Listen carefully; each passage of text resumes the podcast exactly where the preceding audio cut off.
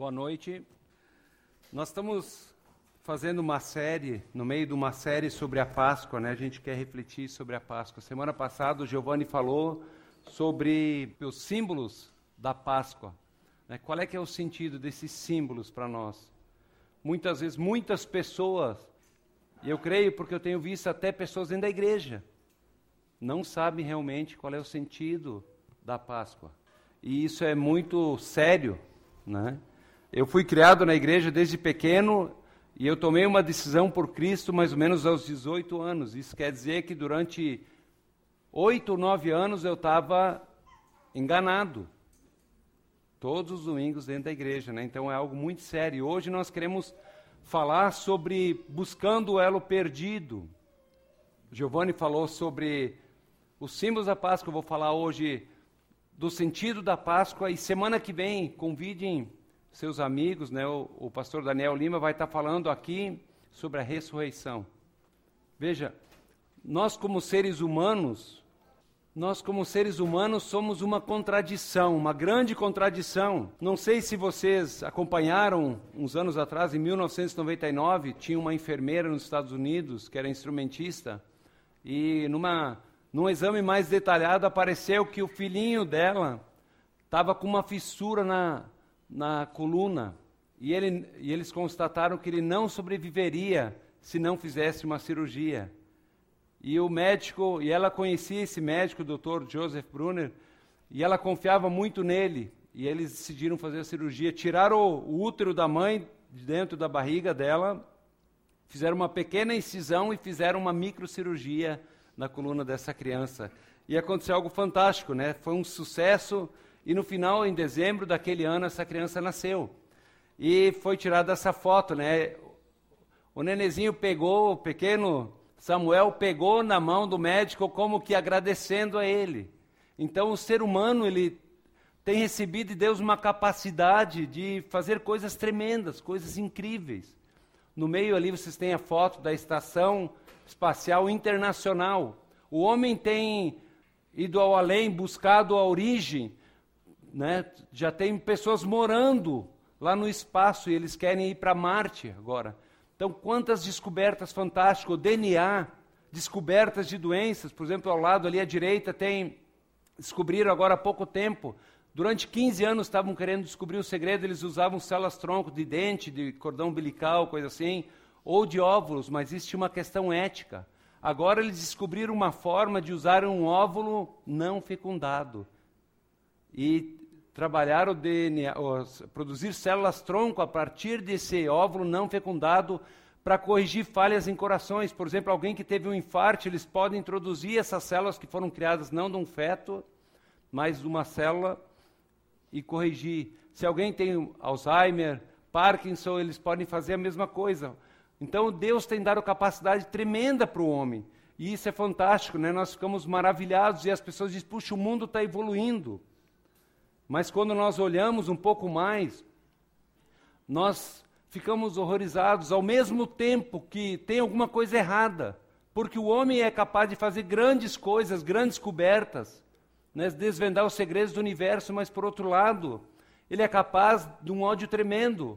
Não sei se aqueles ali eram cristãos, mas o Estado Islâmico ele pegou as pessoas, geralmente eram cristãos, pendurou eles de cima de uma fogueira e assou eles vivos. Então a gente vê tantas guerras, a guerra da Síria, milhares de pessoas, crianças morrendo. E aquele ditador numa boa, passeando de carro, né? Então a gente fica horrorizado com essas coisas. Então nós como seres humanos, nós temos uma capacidade tremenda, mas nós somos um ser contraditório. Somos capazes de, de um grande mal também, de criar um grande mal.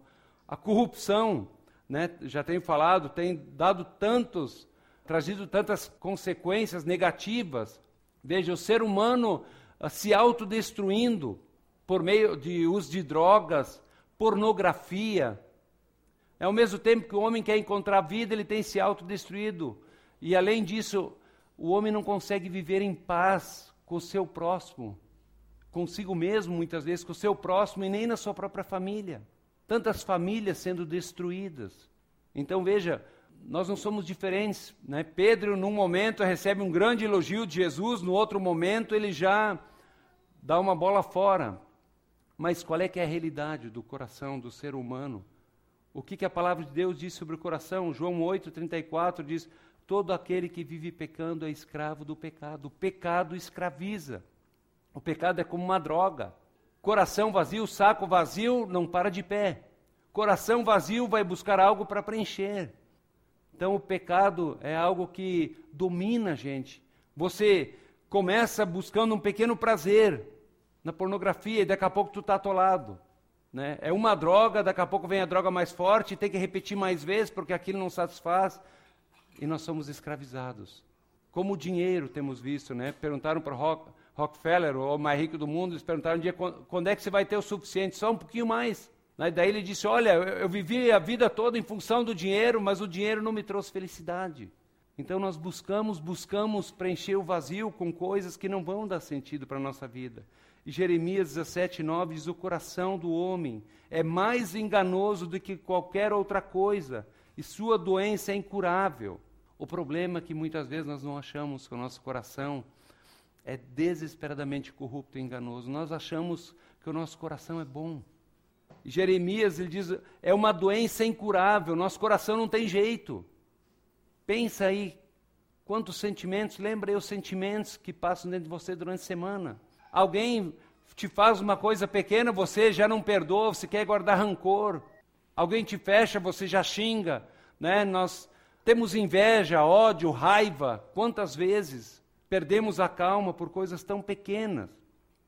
Então, apesar de todos os avanços que nós temos alcançado, nós não conseguimos resolver o problema do nosso coração. Né? Esse coração que é desesperadamente corrupto, enganoso. E o mundo tem dito para nós, e infelizmente nós temos acreditado, que nós devemos buscar a felicidade, que nós devemos seguir o nosso coração. Mas a palavra de Deus diz que ao invés de seguir o nosso coração, nós temos que guiar o nosso coração para Deus. Nós temos que deixar o nosso coração ser guiado pela verdade. O problema é que nós deixamos o nosso coração ser guiado pelos sentimentos. Sentimentos são enganosos. Quando a tua esposa briga contigo e pega no teu pé, quando a coisa está feia, tu não sente que você ama ela. Você pode escolher de eu vou me separar, vou largar, não aguento mais esse negócio, eu vou dizer, não, eu assumi o compromisso, eu amo essa mulher, eu assumi esse compromisso diante de Deus, eu vou, eu sou alguém de palavra, e com a ajuda de Deus eu vou seguir adiante. Então, como mudar o coração do homem? Como é que nós podemos mudar esse coração que é enganoso e desesperadamente corrupto, mais do que qualquer outra coisa, que é uma doença incurável? Então a Bíblia diz que o coração, esse coração enganoso, é fruto da desconexão com Deus. Quando o homem decidiu se desconectar de Deus, o coração é tomado por vários desejos e sentimentos maus que, que não vão levar a gente a bons caminhos. Agora, eu falei que durante muitos anos eu fui religioso. O problema é que nós achamos que nós podemos seguir a Cristo, mas continuarmos no controle do nosso coração. E se nós estivermos no controle do nosso coração, nós vamos continuar escravo daqueles desejos enganosos, desejos que vão nos autodestruir, que parecem que vão nos levar para a vida, mas na verdade nos levam para a destruição. Jesus diz lá em Mateus 15, 19: os líderes religiosos estavam questionando os discípulos: olha, por que, que os, os teus discípulos não lavam as mãos? Por que, que eles não cumprem os cerimoniais? E Jesus diz: olha, não é o que entra pela boca que contamina, pois do coração saem os maus pensamentos, os homicídios, os adultérios, as imoralidades sexuais, os roubos e os falsos testemunhos. Quantas vezes, quando nós cantamos, nós estamos mentindo? Nós não percebemos, nós achamos que não. Mas muitas vezes um irmão chega para você e diz: E aí, como é que você está? Tudo bem, está legal. E você está quebrado, você está longe de Deus, você está se sentindo o último ser humano e a gente diz: está tudo bem. É mentira. Então Jesus disse que é do coração que sai. O mal está dentro do nosso coração. E o inimigo ele só incita, ele só usa aquilo que está. E quando nós não deixamos Cristo estar tá no controle, né, esse coração, esses maus desejos vão nos dominar. Então, veja, o homem, ele recebeu um dom especial de Deus. Cada um de nós recebeu um dom de sabedoria, de inteligência, de criar, de fazer coisas fantásticas. Mas a corrupção do nosso coração tem depravado isso. Deus criou o sexo dentro do casamento. Algo prazeroso, não só para multiplicação, algo prazeroso por, com duas pessoas que se amam e têm o compromisso de andarem juntos a vida toda. Mas o homem tem usado o sexo para se satisfazer, usando o outro como um objeto, não se importando, não amando, vivendo de forma egoísta. Por exemplo, a internet, algo tremendo, né? O Nereu está aqui, a Ivone, né? a Claudinha está lá nos Estados Unidos, né? E, e eu creio, quantas vezes por semana vocês falam com ela? Quatro, cinco. Olha só que coisa fantástica. Facebook, Skype, eles estão lá na telinha falando. Imagina antes você tinha que gastar uma fortuna, hoje você né, vai lá no computador, você chama o outro lá do outro lado do mundo, você vê ele tete a tete, se conversa com ele, mata um pouco a saudade. Coisa fantástica. Mas a internet tem sido usado né, para corrupção, roubo de senhas, ataques cibernéticos, difamação, Facebook. Quantas vezes da bate-boca, pessoas falando mal, morreu essa vereadora no Rio de Janeiro, né? Aí já estavam inventando mentiras dela, né? Falando coisas. E quanto prejuízo. A internet é algo ruim, pessoal? Não. O avião, né? Santos Dumont inventou o avião e todo mundo vibrou, né? Que coisa maravilhosa, mas quando ele viu a criação dele sendo usado para largar bomba em Hiroshima e Nagasaki, ele se suicidou. O problema foi a criação do Santos Dumont? Não, o problema é o coração do homem. O problema é aquele que está por trás de tudo. Né? O, o Gil aquela vez falou sobre a televisão. Televisão não é o problema. O problema é a falta de discernimento. Então, o homem está corrompido. A palavra de Deus diz que o homem está corrompido nas suas motivações. Muitas vezes fazemos a coisa certa, mas com a motivação errada. Quantas vezes alguém né, na mídia dá uma fortuna para não sei o quê e vai lá e grita para todo mundo, ou eu faço alguma coisa, né, mas a minha motivação não é aquela. As atitudes erradas. Quantas atitudes nós temos? Eu perguntei, hoje a minha filha fez uma pergunta muito legal né, sobre justificação e ele disse, tá, e, mas quem não ouviu falar de Jesus vai ser salvo ou não salvo? Né? A questão é, a Bíblia diz que Deus colocou a lei dele no nosso coração. Ele escreveu a lei dele no nosso coração. Ele nos deu consciência. Todo ser humano. E eu perguntei para ela, filha, quando você faz uma coisa errada, você faz na frente de todo mundo ou faz escondido? Ela disse, eu faço escondido. Por quê? Então a, a palavra de Deus diz que o nosso coração é o nosso juiz. Porque se eu faço algo errado, então eu não estou fazendo com fé, eu não estou fazendo com Deus. Eu sei que é errado e insisto em fazer. Porque é corrupção do coração. Nosso coração é desesperadamente corrupto e enganoso. Os desejos. Quantos maus desejos nós temos? Desejo não é pecado, mas o problema é quando nós damos vazão aos desejos. Então o homem está corrompido nas motivações, nas atitudes e nos desejos também. Agora nós queremos ver três razões. Talvez você está meio careca, mas nunca é demais saber por que, que Jesus precisou morrer. Muitas pessoas não entendem. Né? Acham, ah, Jesus foi um bom homem, mas não faz sentido, né? porque né, nós, nós achamos bons, mas talvez Jesus tivesse que vir para aquele drogado que está lá no fundo da sarjeta, né? ou para um estuprador, ou para um assassino, mas não para mim, eu sou gente boa primeiro lugar, a palavra de Deus diz que Jesus precisou morrer porque o pecado nos separa de Deus. O pecado trouxe um abismo entre nós e Deus. O rei Davi foi alguém fantástico, né? o homem segundo o coração de Deus. Mas ele cometeu pecados terríveis e ele reconhece o pecado. O problema é que muitas vezes nós não reconhecemos o nosso pecado. E quando nós não reconhecemos, Jesus conta várias histórias falando do pecado. Ele diz: Olha, quem devia mais, quem devia menos, ele diz: quem vai amar mais? Por que nos falta muitas vezes amor por Deus? Talvez porque nós não reconhecemos o nosso pecado, porque nós nos achamos bons demais. Então aquilo que Jesus fez foi muito pouco. Mas o rei Davi, ele foi alguém que se arrependeu profundamente. E ele diz que ele conhecia as profundezas da alma dele. No Salmo 51, versículo 13 e 5, ele diz: Pois eu mesmo conheço as minhas transgressões o meu pecado sempre me persegue. Ele diz: Olha, meu pecado vem à mente. Eu sei que eu sou um pecador, eu sei que eu fiz o mal. Paulo diz: Olha, o bem que eu quero, esse não faço, o mal que eu não quero, esse eu faço. Miserável homem que sou, eles admitiam as lutas deles. Ele, no versículo 5 ele diz: Sei que sou pecador desde que nasci. Sim, desde que me concebeu minha mãe. Nós somos pecadores desde o ventre. Nós olhamos para uma criança, que coisa linda, né? Mas já sabe ser egoísta, beliscar, empurrar, e é meu. Né? Romanos 3, 23 diz: Pois todos pecaram e estão separados da glória de Deus. O pecado nos separa da glória de Deus. Não adianta nós participarmos de uma celebração domingo após domingo e na célula se nós não resolvemos o problema do nosso coração. Legal, você tem a oportunidade de ouvir da palavra de Deus, mas nós vamos continuar separados de Deus. Isaías 59, 1 e 2 diz: Olha, a mão do Senhor não está encolhida para que não possa salvar, nem ouvido surdo para que não possa ouvir, mas as suas maldades, as suas iniquidades separam vocês do seu Deus de tal maneira que ele não os ouça. Muitas vezes nós que nos dizemos cristãos estamos vivendo uma religião. Queremos seguir a Cristo, mas queremos continuar no pecado.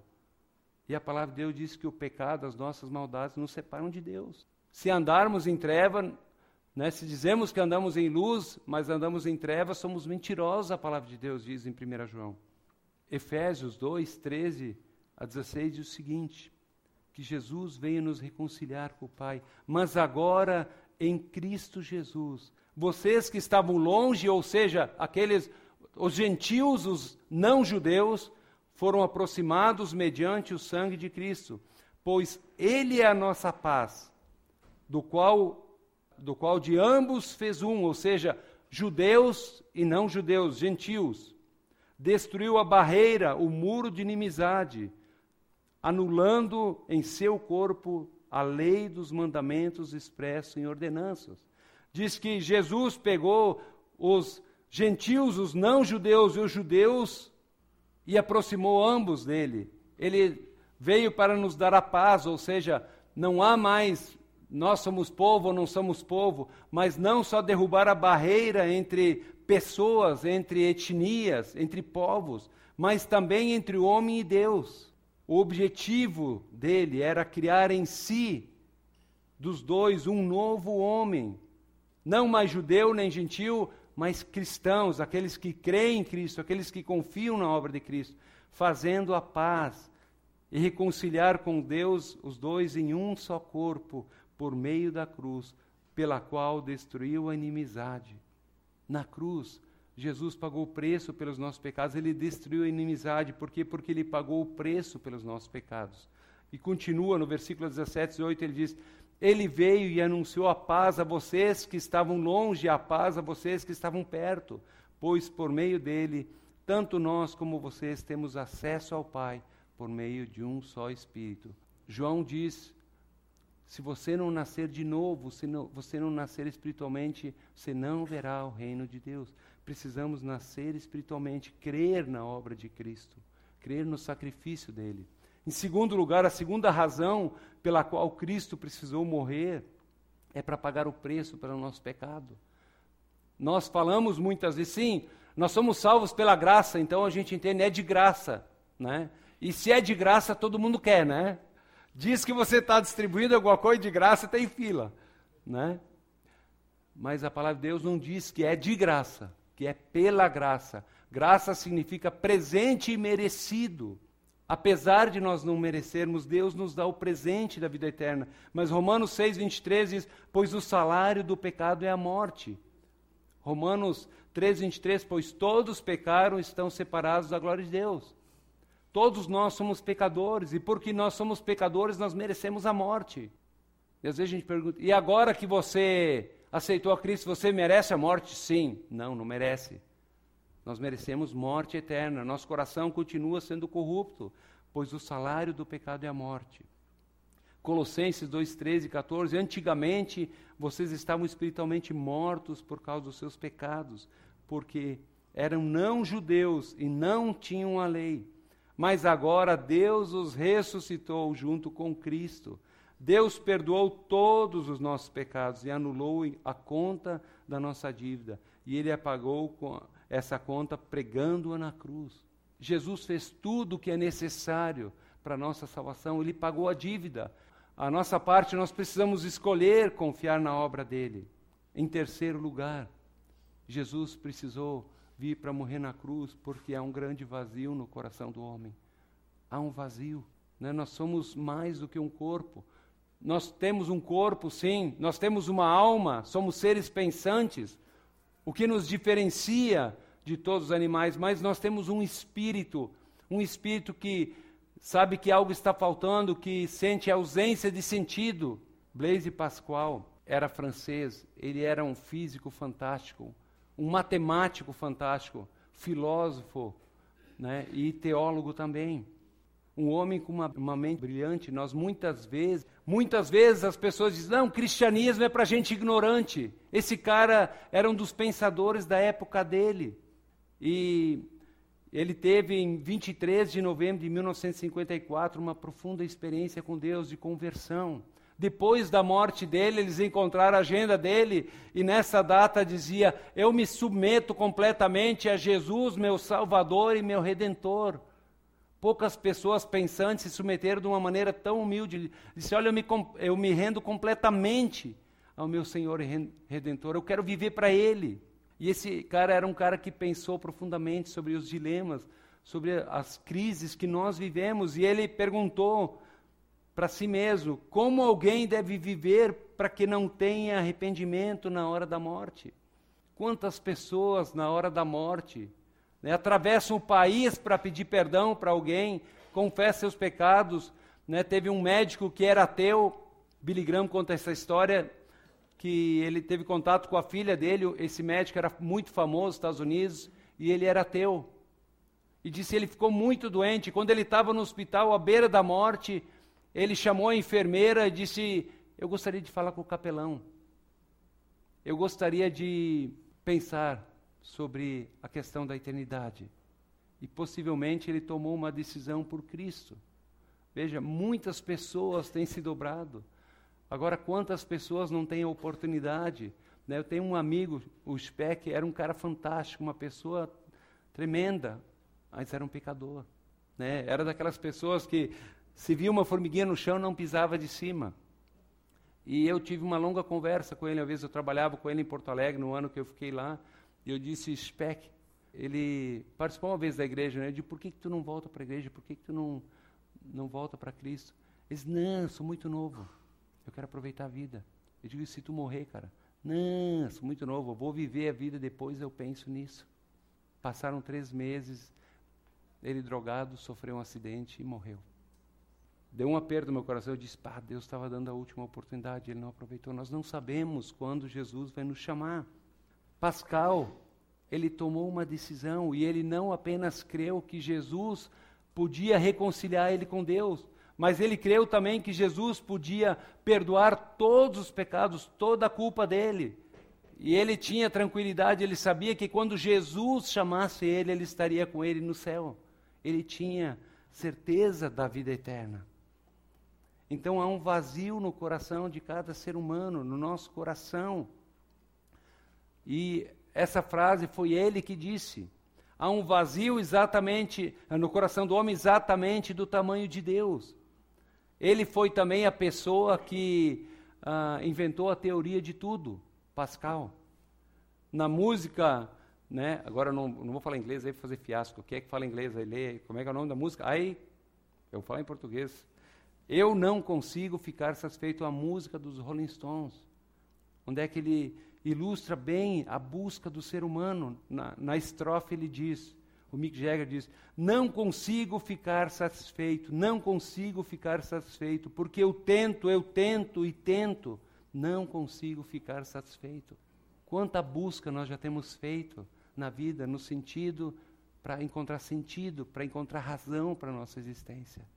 Né? Pascal, ele foi um autor célebre da aposta, ele também disse certa vez: se você apostar em Deus e se abrir para o seu amor, não terá perdido nada, mesmo se estivesse errado. Mas se ao invés disso você apostar que Deus não existe, então você pode perder tudo nesta vida, até a vida eterna. Então muitas pessoas têm apostado que não existe Deus. né, teve esse famoso físico, como é que é o nome dele?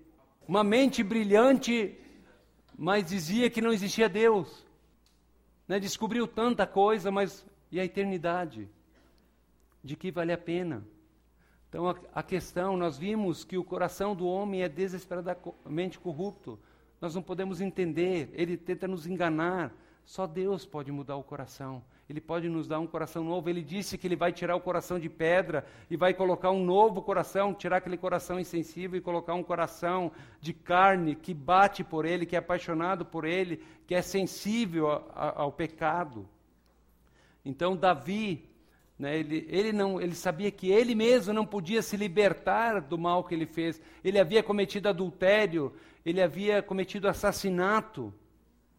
Mas Davi foi alguém que buscou o perdão de Deus de uma maneira profunda. Ele não demonstrou um perdão superficial. Porque no Salmo 51 também, eu creio que no versículo 9, ele diz: Deus, só te peço uma coisa, que tu não retires o teu Espírito Santo de mim. Ele diz: Olha, eu não tenho medo de perder o reinado. Deus, se o Senhor quiser, eu não vou mais ser rei. Eu, eu cometi coisas terríveis mas eu não quero perder o meu relacionamento contigo, Deus, porque o meu relacionamento é a coisa mais preciosa que eu tenho. Será que o nosso relacionamento com Deus é a coisa mais preciosa que nós temos? No Salmo 51 e 2 ele diz: Tem misericórdia de mim, ó Deus, e, e, o, e o, o arrependimento verdadeiro ele tem que passar por esses itens. Nós temos que clamar por misericórdia, porque nós somos pessoas miseráveis, com coração corrupto.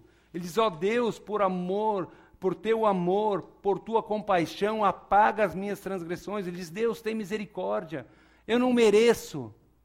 Mas sem essa consciência de que nós não merecemos, não há, não há um verdadeiro arrependimento. Sem a consciência de que nós somos pecadores, ele diz: Olha, apaga as minhas transgressões. Deus, eu sou um pecador miserável, eu preciso de ti. E ele diz: Lava-me de toda a minha culpa, purifica-me, Deus eu preciso ser purificado. Davi sabia que Deus não apenas podia perdoá-lo, na verdade, naquele tempo, o adultério, o ato que ele fez, era passivo de morte. Ele sabia que ele merecia a morte, mas porque ele se arrependeu, Deus diz: Davi, porque você se arrependeu profundamente, você não vai morrer. Mas a criança do adultério morreu. Davi sabia que ele merecia a morte. Ele sabia que Deus não apenas podia perdoá-lo, mas que Deus podia salvá-lo e que Deus podia mudar o coração dele. Ele diz: purifica-me. E mais ainda, muitas vezes nós cristãos pedimos perdão para ficar caminho livre para continuar no pecado. Verdadeiro arrependimento é romper com o pecado. Ele diz: Cria em mim um coração puro, ó Deus, renova dentro de mim um espírito estável. Deus, eu não quero viver para o pecado, eu quero viver para o Senhor. Muitas vezes nós cristãos pedimos perdão no dia seguinte. Não é que nós não vamos falhar, nós vamos falhar, mas nós já estamos planejando. Porque a consciência culpou um pouquinho, eu peço perdão. Mas eu não quero largar o pecado. A Bíblia diz: se o teu olho te fizer pecar, arranca o teu olho. Se tua mão te fizer pecar, corta a tua mão. Corta o mal pela raiz. Mas infelizmente, muitas vezes isso não acontece. Então o nosso coração é corrupto. E o nosso, o nosso pecado nos condena, a Bíblia diz. Né? Jesus morreu no nosso lugar e ele carregou toda a nossa culpa. E ele quer preencher o vazio que há no nosso coração. Mas para isso nós precisamos reconhecer que nós somos pecadores. Nós precisamos lamentar, chorar por causa do nosso pecado. Deus, eu não posso continuar vivendo dessa forma. Deus, eu estou capenga nessa área, muda essa área na minha vida. Eu não posso continuar falhando nessa área. Mas para isso nós precisamos buscar ajuda muitas vezes.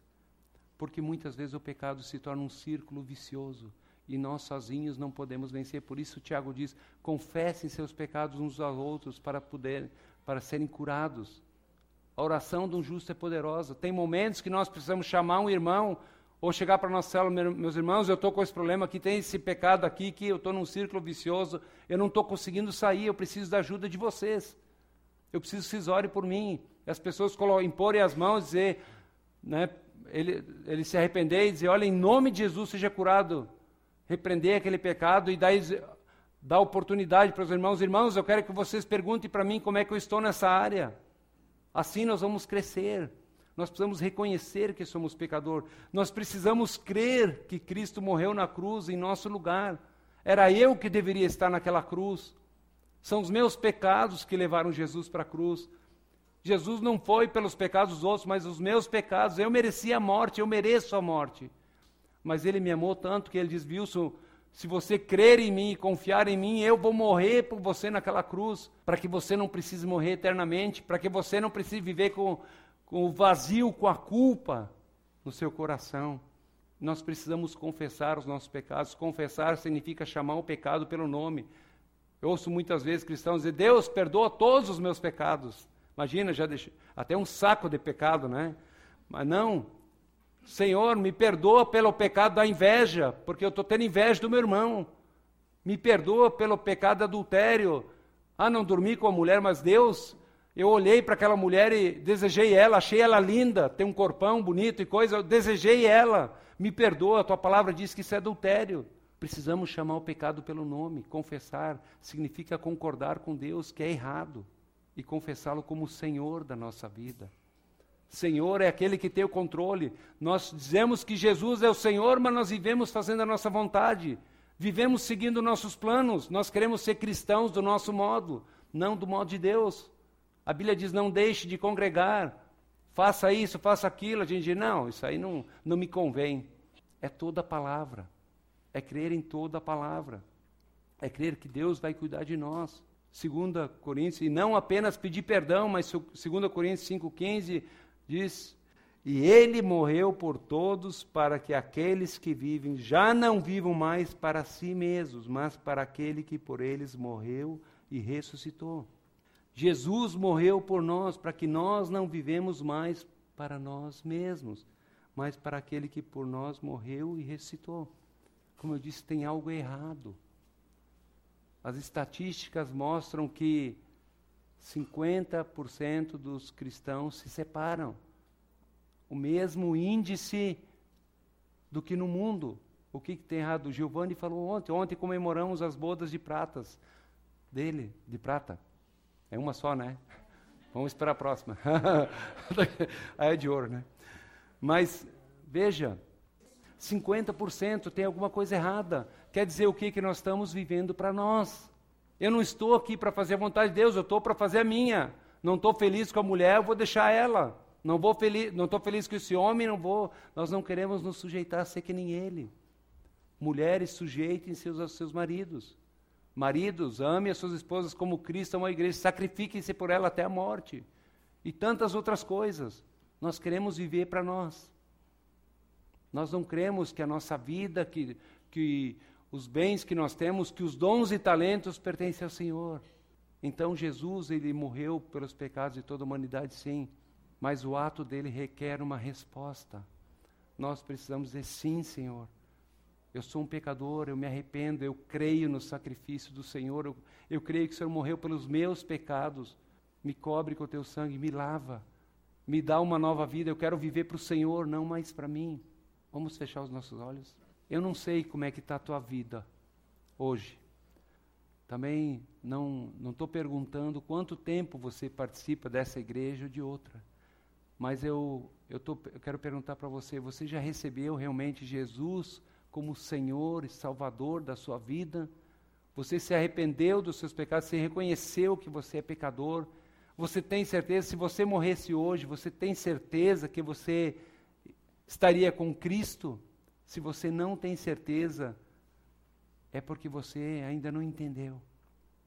E hoje talvez é uma oportunidade, nós estamos nos aproximando da Páscoa, não tem momento melhor e talvez você não tenha certeza, você diz, bah, mas eu estou com vergonha, eu já participo de tanta, tanto tempo dessa igreja, de tomar uma decisão. Mas eu quero dizer para você que essa é a decisão mais importante, que não apenas, e o objetivo não é você se livrar do inferno, mas é ter vida eterna, é ter vida plena, é preencher o vazio, ter sentido na vida, porque Jesus te deu vida e Ele é a vida. E Ele não quer que nós vivamos uma vida miserável sem Ele. Se alguém aqui entendeu a mensagem, e se o Espírito Santo de Deus está falando ao teu coração, eu quero que você levante a sua mão, em sinal que você está tomando essa decisão. E eu quero orar por você depois. Tem alguém aqui que ainda não tem essa convicção e quer tê-la? E quer receber Jesus como Senhor da sua vida? Não deixe passar essa oportunidade. Se você não tomou essa decisão, faça essa oração aí no seu lugar.